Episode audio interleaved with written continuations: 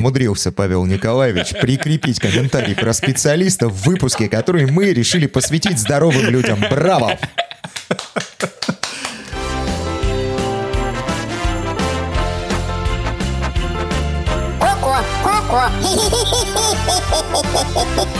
Три, два, один, поехали! Это Кукуха сказала «Поехали» – аудиоподкаст про психиатрию. Слушай нас на всех платформах, где есть аудиоподкасты. Это Кукуха сказала «Поехали» подкаст о ментальном здоровье. С тобой врач-психиатр, психотерапевт Павел Сбродов, Игорь Нойштарт и я, Александр Алпатов. Напомню, что поддержать наш подкаст ты можешь на Boosty. Там куча интересных эксклюзивов для подписчиков и доступ в наш душевный чат. Также не забывай про Кукуху ВКонтакте и про страничку на Дзене. Выйди из зоны комфорта. Такой совет дают в первую очередь так называемые тренеры личностного роста, коучи и прочие люди, которые учат тебя, как совершить рывок в саморазвитии. И вот, по сути, вся страна вышла из зоны комфорта и появился закономерный вопрос, что же делать дальше? Ну и мы, собственно, первый раз, по сути, начинаем программу с этого каноничного основополагающего вопроса. Ну вот насколько он основополагающий? Действительно ли за зоной комфорта скрывается какое-то всеобъемлющее счастье, и как только мы начнем а, в этой зоне дискомфорта, наверное, получается, работать, все у нас сразу станет получаться, и мы будем развиваться и расти. В одном из предыдущих подкастов, где мы разговаривали про пирамиду Маслоу, э, мы выяснили, что вот именно иерархическая ее природа не работает. Но у Маслоу есть потрясающая просто концепция невроза, которая идеально просто раскрывает вот всю проблему зоны комфорта. Проблема, по сути дела, начинается, когда потребности в голове человека разделяются иерархически, и возникает у человека соответствующее мнение, что чтобы добиться чего-то большего, то есть самореализации, я должен закрыть свои базовые потребности, которые можно, в общем, э, объединить вот эти, как потребность безопасности. Безопасности и контроля – это та самая зона комфорта, из которой, как человеку кажется, он сможет дальше, двигаясь вверх по пирамиде, закрывать свои более развитые социальные и э, потребности в саморазвитии, самоактуализации. И у человека встает выбор, вправо или влево, в сторону безопасности или в сторону развития. И вот фактор для формирования невротического конфликта, потому что хочется развиваться, вот. но для этого, кажется, нужно идти в сторону безопасности, сначала обеспечить свои базовые потребности и вот этот незыблемый фундамент для того, чтобы двигаться дальше. И человек застревает в этом выборе, потому что он априори неправильный. Но есть такое ощущение, потому что нам-то предлагают отказаться от этой самой безопасности и идти на саморазвитие. То есть отбросить вот этот балласт, не тратить время на него э, и заняться, к примеру, творчеством или получить какую-то новую профессию. Смотрите, я сейчас нашел восхитительную картинку в виде круговой диаграммы. Зоны, которые все шире и шире, зона комфорта, за ней зона страха, после зона обучения и некая зона роста, где мы достигаем первых результатов. Я так понимаю, что определение определения эти, они применяются к какой-то конкретной области жизни, потому что если ты сидел себе такой и хотел стать кем-то, но классным, каким-то шикарным специалистом, и тебе приходилось делать больше, выходить из зоны комфорта, это одно. А если твой комфорт внезапно обрывается каким-то там событием мирового уровня, в котором ты принимать участие не хочешь по тем или иным причинам, это уже другой дискомфорт. Давай начнем с того, что вся эта история, она творится сугубо в голове человека. Потому что, как мы выяснили, даже на бытовых примерах, иерархическая система пирамиды потребностей не работает в принципе. То есть в реальной жизни это не работает. Это создается исключительно как некая схема мировоззрения, мышления и мировосприятия в голове человека, из которой он начинает исходить, а не из реальных событий вокруг себя. То есть это логическая когнитивная ошибка. Вот с чего все начинается. А, То и... есть, получается, человек подстраивает мир под какую-то схему. Да, он создает натягивает. схему в голове и натягивает сову на глобус. И, естественно, у него не получается достичь желаемых результатов, а чаще всего становится только хуже, от чего ключевая фигура в этой истории – страх – начинает актуализироваться все сильнее и сильнее, человек чувствует все больше и больше и больше страха, и э, вот эта самая зона комфорта, где страха нету, то есть это зона привычного, знакомого и контролируемого, она сжимается все уже и уже. Вот почему эта система не работает. Но, тем не менее, мы настолько необъективны и поэтому живы, Паш, потому что если рас- рассматривать себя как э, человека объективно, ну вот давай... Э, с точки зрения пользы для общества, с точки зрения еще каких-то, там, не знаю, ключевых умений и навыков, может оказаться так, что человек-то ты по большому счету бесполезный, и тебе не страшно, там, не знаю, умереть пойти, например.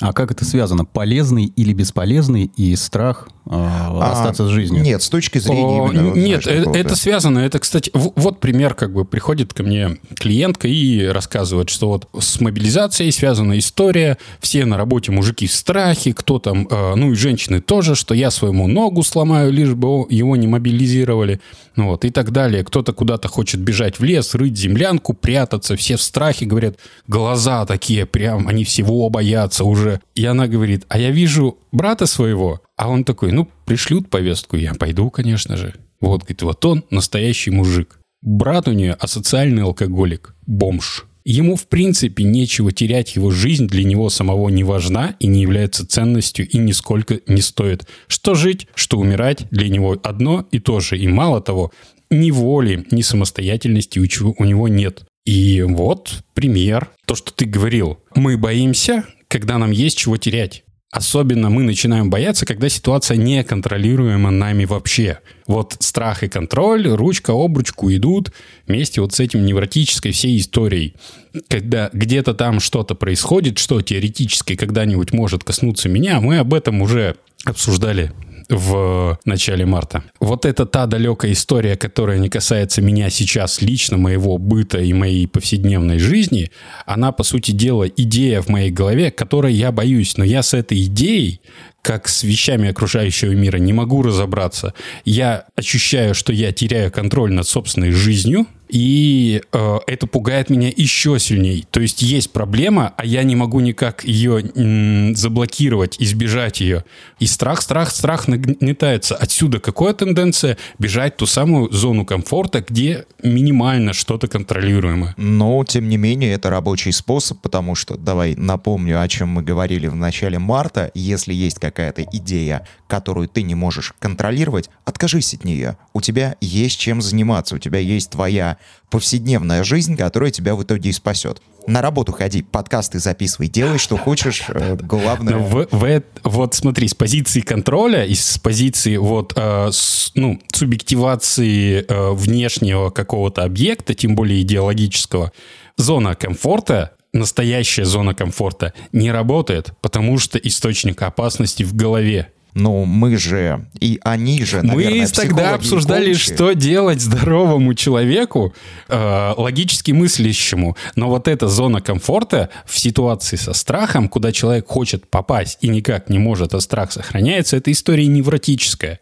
Наверное, я рискну предположить, что коучи и психологи, они говорят о тех ситуациях, где не возникает вопроса экзистенциальной опасности какой-то, Паша. То есть где ты просто рискуешь немного понервничать, немного побыть в стрессе, немного побыть, возможно, в процессе обучения чему-то новому, чему ты э, не привык, чем ты не привык заниматься. В этом дело. Так вот, зона комфорта существует исключительно в голове, как некая идеологическая концепция. Опять же, та же самая схема на уровне той же самой схемы, которая пугает. И поэтому единственный вариант, который это не, ну, обратное стремление от зоны комфорта а стремление именно к занятиям и вещественному чему-то. Вот ты сам об этом сказал. да? Достигаторство. Банально. Иди и делай, иди и живи. Потому что нет зоны комфорта. Я с тобой рискну не согласиться. В социальном мире зона комфорта существует. Она просто по-другому называется. Но в обозримом пространстве вокруг нас с тобой это диван. Вот встань с дивана и иди. Вот на диване сидишь. Вот такое вот оформление. Ну, диван может быть как метафора, да, это какое-то состояние, в котором ты болтаешься, какая-то невесомость, где тебя ничего не трогает и ничего не раздражает твои рецепторы. Да. Зона комфорта, э, которая является концепцией в голове, ее же надо связать с вещественным миром каким-то. И это то, что тебе знакомо и каждодневно. То есть это, ну, бытовая та среда, где ты привык находиться. Если человек привык, допустим, свободное время пассивно проводить на диване, его реально там никто не трогает, нету внешних вот этих стимулов, диван будет для него зоной комфорта. Это ассоциация. Соответственно, если человек привык жить активно, посещать спортзал, концерты, работать на трех работах, путешествовать, для него вот этот мир будет зоной комфорта. Да, и что случилось в момент пандемии, когда таких людей позапирали дома, они начали активно сходить с ума. Дома стало дискомфортно. Потому что дом — это не их зона комфорта. Они оказались как раз в зоне дискомфорта. А комфортные, привычные, то есть для них занятия стали недосягаемы. И все, пошел невроз, пошел страх. Но те же самые коучи говорят, победи свой страх. Удачи им. Ну вот у нас Па- Паша всегда, как только а, речь а, заходит о каких-то военных действиях с самим собой, а, звучит предупреждение. А что будет, если победишь? Подумай, Да, какие, пожалуйста. какие трофеи в случае победы мы получим? Смерть. Окончательно и бесповоротно превентивный удар. Но смысл такой. То есть э, страх, он в первую очередь перед чем? Перед смертью. Э, причем для человека, как существа социального, биологическая смерть зачастую не так важна, как смерть в социальном плане. То есть отлучение от э, общества, отторжение, то есть непринятие одиночества и разрыв со своей внутренней идентичностью. Это смерть э, вот этого вот социально-психологического, иногда говорят, ложного «я». Так вот, путь из зоны комфорта – это смерть ложного «я». И вот ту схему, которую ты до этого описывал, да, вот э, страх, страх, и за ним как раз вот эта смерть, экзистенциальная смерть, и за ним идет перерождение и только потом развитие.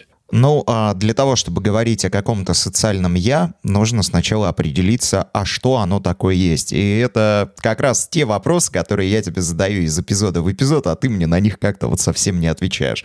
И если мы говорим о какой-то «я-концепции человека», то предполагаем, что человек э, должен себя каким-то образом описать. То есть самоактуализировать себя. Я такой-то, я тот-то, мои ценности такие-то, я живу вот таким образом. Там, не знаю, можно даже подробно описать свой лайфстайл, имеемый или желаемый. Это мы сделаем в одном из следующих выпусков. Обязательно, конкретно, прям целый выпуск этому Про потратим. я-концепцию, да, так называемую? Да, э, Видно. в одном из э, теоретических ее рассмотрений. А сейчас смотри, вот есть я, есть я физический. И то, что я говорил про теорию неврозов Маслоу, в одну сторону безопасность, в другую развитие. Вот он невротический конфликт. Есть я физическое, есть я психологическая личность по-другому. Или ложное я. Мое представление о самом себе и мой внутренний мир. Так вот, стремление к безопасности – это, по идее, стремление к безопасности физического «я». Вот та самая зона комфорта. Ограничить э, себя от всех возможных опасностей, вероятных, и буквально воздвигнуть вокруг стену. Э, для тебя это будет стена из страха, но которая будет тебя защищать от опасностей. И в ней пока ты будешь находиться, возникает иллюзия, что именно в ней, в зоне комфорта, ты сможешь начать, наконец, свое такое долгожеланное развитие. Слушай, ну здесь еще, наверное, вопрос в том, что люди, которые об этом обычно говорят, они очень слабо себе представляют, что желание не испытывать стресс — это в том числе забота о физическом здоровье, потому что э, вещи неразрывно связаны, и тебе, когда ты стрессуешь, по-настоящему прям очень физически плохо. Я думаю, все на себе Стресс неотъемлемая часть жизни, и это, ре- это не внешний объект, это реакция организма на какие-то внешние или внутренние изменения. Так вот, про безопасность. Настоящая безопасность физическая – это смерть. Биологическая смерть организма. Когда она происходит, все, ты, наконец, в безопасности. А до этого момента в условиях реальной жизни постоянно будут неконтролируемые, а потенциально опасные для тебя факторы. И вся жизнь – это череда стрессов, где что-то вокруг меняется, и ты вынужден под это а- адаптироваться. Вот развитие здорового человека. Когда возникает страх, который говорит, что что-то идет не так, и ты этот страх преодолеваешь, и только после этого сможешь куда-то дальше развиваться. Так вот, стремление к безопасности вот этой – это обратное от стремления к развитию. И если мы разбирали, например, потребности, да, э, взять, например, э, ну, про развитие. Какие люди достигли в том же искусстве, например, наибольшего развития? Бедные поэты, философы, которые жили в бочке, э, сумасшедшие ученые, которые жили в заперти, в изоляции от социума. Вот. Или, например, там еврейские мальчики, которые начитались чужих э, патентов, а потом объединили их в одну теорию. Или люди с хорошей семьей, с хорошим образованием, в то время как все остальные образования не имели. Да, когда было социальное расслоение, которое Почти было всю правом по историю рождению. человечества, да. Но давайте про исторических личностей э, не будем. Тут еще момент того, что вот эта так называемая пассионарность, она, во-первых, подчеркивается тем, что с образованием было туго, а во-вторых, э, тем, что не было у всех доступа к массовой информации. Возможно, хороших, умных людей, которые создавали и двигали, было чуточку больше. А вот сейчас есть доступ к массовой информации. Давайте посмотрим, кто чем занимается в интернете. У кого что в лентах. А, я к чему? Вот, э- Вот э- эти- давай, давай доспорим все-таки. Нет, смотри, производят что-то, например, какой-то контент, если мы говорим о великих там писателях и прочих, очень многое количество людей. Но тот же Александр Сергеевич Пушкин молодец только потому, что начал делать это первым. Я уверен, что по качеству... э, то он не от хорошей жизни этим занимался, он на жизнь себе этим самым зарабатывал. И мало того, общество от него этого ожидало и требовало. Вышел из зоны комфорта, получается. Мог Да, бы- он, он- вот тут вопрос, а находился когда-то? Смотри, о чем мы с тобой говорим, потому что зона комфорта — это не материальная территория. Я понимаю, да. Это глубоко личная внутренняя концепция, которая на самом деле во многом является самообманом. Потому что развитие — это выход из зоны комфорта. В зоне комфорта все, к чему ты привык. Это то, что у тебя уже было, то, что у тебя есть. В этом развития ты не найдешь. Вот что. И тенденция к безопасности — это тенденция к тому, что уже было. Это стагнация, это не развитие. Ну, это как раз исходя из э, вот этой концепции развилки Маслоу, безопасность развития, когда ты под воздействием страха, вот того дискомфорта, который у тебя от неведения, от эм, тех условий, которые тебя окружают, ты начинаешь свою безопасность повышать. Решаешь все свои проблемы, ты сыт, э, у тебя есть какие-то моменты материальные, ну, какие-то все материальные моменты, элементы, которые тебе нужны. Ты, по сути, в какой-то момент ведь зависнешь, тюленить начнешь. Ну и, собственно, какое развитие после этого? Я, я А, думаю, вот это имеется в Только виду. ты не будешь тюленить по кайфу. Ну, понятно, что ты не будешь кайфовать от этого. У тебя там будут именно потребительские вот эти кайфуши маленькие, и будет замена как раз э, понятия. Слушай, это же когда-то останавливается. Мы говорили о том, что у нормальных людей стремление к достигаторству, оно как-то ограничено. Вот, и только желание там взять себе маленький кусочек Польши, это признак того, что ты, скорее всего, высокоэффективный психопат. Вот то, о чем мы сейчас говорим, вот эта вся история, это на самом деле история о ситуации выбора у здорового человека. И здесь есть вот этот момент э, наследственной лотереи и воспитания, и момент именно потребностей, но они как бы, точнее, взаимоотношения человека со своими потребностями. И самое главное, это ценности человека то, к чему он стремится. А, Потому что есть довольно большая прослойка населения, для кого не является ценностью развития. И так нужно для общества, для популяции человека в принципе. Чтобы эти люди обеспечивали базовые потребности всего общества. Кто-то должен чистить канализацию. Кто-то должен вывозить мусор, кто-то должен подметать тротуар вокруг твоего дома. Иначе общество погрязнет в мусоре, и о каких, каких-то высоких идеях саморазвития, самоактуализации можно будет говорить. Для этого не будет фундаментального подспорья. И в этом плане люди практически четко довольно разделены, скажем, давай на три группы. Те люди, кому безопасность и базовые вот эти потребности являются максимально высокой ценностью. Для них нету внутренней потребности в самоактуализации, самореализации, в духовной миссии. Им достаточно вот этого обеспечить свой быт. И они в этом могут быть даже счастливы. То есть ты говоришь о том, что есть предрасположенность к тому, чтобы выбирать левую или правую сторону по этой самой развилке, ну, там, вот по условному Маслоу. Да. Это наследственно как-то, да, и популяционно регулируется, может быть. Это наследственность э, и плюс воспитание. Но наследственность с воспитанием здесь очень четко связаны, потому что тебя будут воспитывать люди, которые передали тебе вот эти гены. Потому что это связано с очень многими вещами, даже с банальным уровнем гормонов. Вот. Если у тебя низкий уровень тестостерона, ничего ты не будешь никуда двигаться, если для мужчины мы говорим. Ну, потому что, ну, это пассивная позиция. И тут можно углубляться там э, в то, что депрессия на самом деле эволюционный защитный механизм, потому что и первые, и последние погибали, выживали только средние середнячки. Так вот, вот эти вот люди, кому достаточно для уровня их ценности удовлетворять базовые потребности и жить при этом спокойно и никуда не хотеть, условно, ну, здоровые, да, а они идут в сторону безопасности. Их вся жизнь э, сконцентрирована вокруг обеспечения себе той самой зоны комфорта. Вот тот самый диван, на котором я могу спокойно лежать, никто меня не будет тыкать и беспокоить. Но самый лучший диван, самым большим Вообще без телевизором. разницы, без Нет? разницы. Не, не- это, это уже чуть-чуть индивидуальная история, но человек в этом гармоничен сам с собой. С другой стороны, такие же гармоничны, но люди, которые стремятся к развитию. Опять же, здоровые люди, для кого это ценность, самоактуализация, саморазвитие, наличие миссии. И они готовы реально там жить в каком-нибудь клоповнике, но при этом заниматься чем-то большим и общественно полезным. Это люди, научные деятели, и я думаю, ну, известно, Нобелевский лауре- лауреат Перельман. Да, но Нобелевка, не Нобелевка у него была.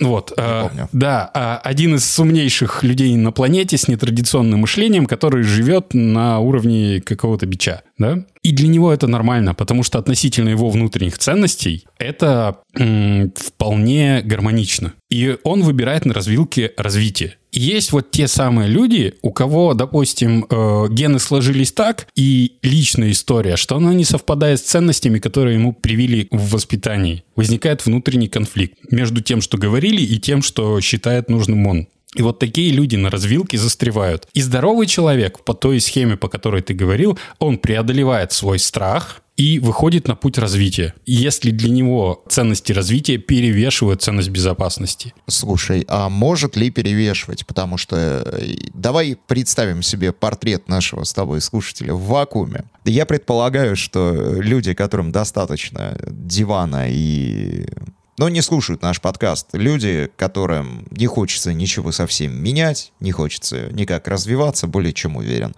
А, Тем не менее, очень хочется и в безопасности себя ощущать тоже. Вопрос э, в градациях. Есть совет какой-то универсальный, как с этим работать с зонами комфорта, дискомфорта, роста. Да. И вот я подошел как раз к той группе людей, которые сталкиваются с проблемой.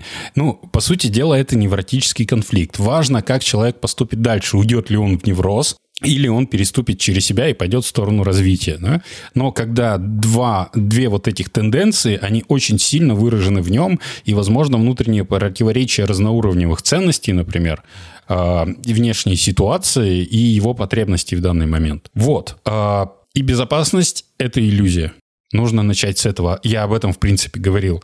Безопасность — это иллюзия. Потому что буквально не в прямой опасности, но мы всегда подвешены в ситуации, мы не можем проконтролировать все вокруг. И вот тенденция контролировать в данной ситуации, она уводит человека в невроз. То, о чем я говорил про иллюзорную вот эту зону комфорта, куда человек всеми силами стремится, ему кажется, что именно оттуда он сможет начать, наконец, желаемое для себя саморазвитие, она обводит его вокруг пальца, обманывает человека вот эта концепция, он через этот обман видит мир не таким, как он есть, и делает не то, чего бы он хотел на самом деле, но с ожиданием как раз вот этого э, развития. Ну, это одно из э, описаний безумия. Тут видишь, какое дело. Получается, открывать глаза на ситуацию стоит только в момент принятия решения, потому что если всерьез всю жизнь помнить, что твой родной диван дома не такой уж и безопасный, можно кукухой поехать. Зачем такой фигней заниматься? Если для тебя важна зона комфорта, безопасности, где ты можешь отлежаться, диван идеальное место. Ну, потому что нужно, вот пока ты там вылазишь за эту стену страха и что-то пытаешься развиваться, куда-то двигаться в неизвестность, которая является пугающей для каждого человека на самом деле, прикладываешь дополнительные усилия, протаптываешь новую тропу в неизвестности Вселенной, тебе нужно и важно иметь безопасное место, где можно отлежаться.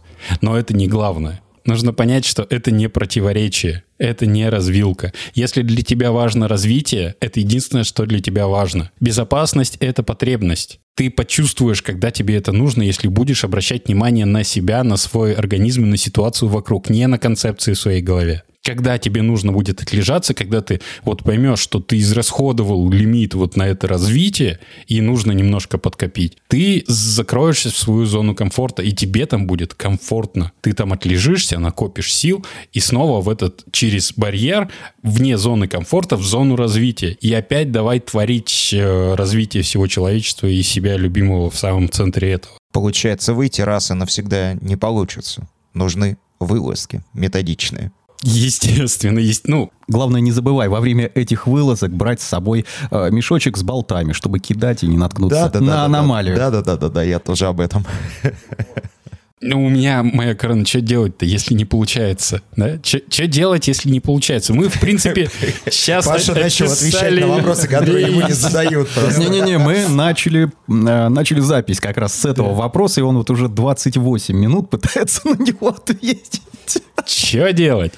А, Слушать подкасты на самом деле в том, что мы обсуждали, будем обсуждать, мы обсуждаем вот этот вопрос. Очень много, и везде есть инструкции. Для здорового человека этих инструкций хватит. Если вы им следуете, и у вас не получается, вы в тупике, идите к специалисту. Возможно, вы столкнулись с какой-то подсознательной блокировкой. Вот. Идите, выясняйтесь к специалисту, что для вас там важно, что вы можете, что вы из себя представляете. И идите, занимайтесь любимым и важным для себя делом. Стройте безопасную стену или развивайте все человечество вперед в космос.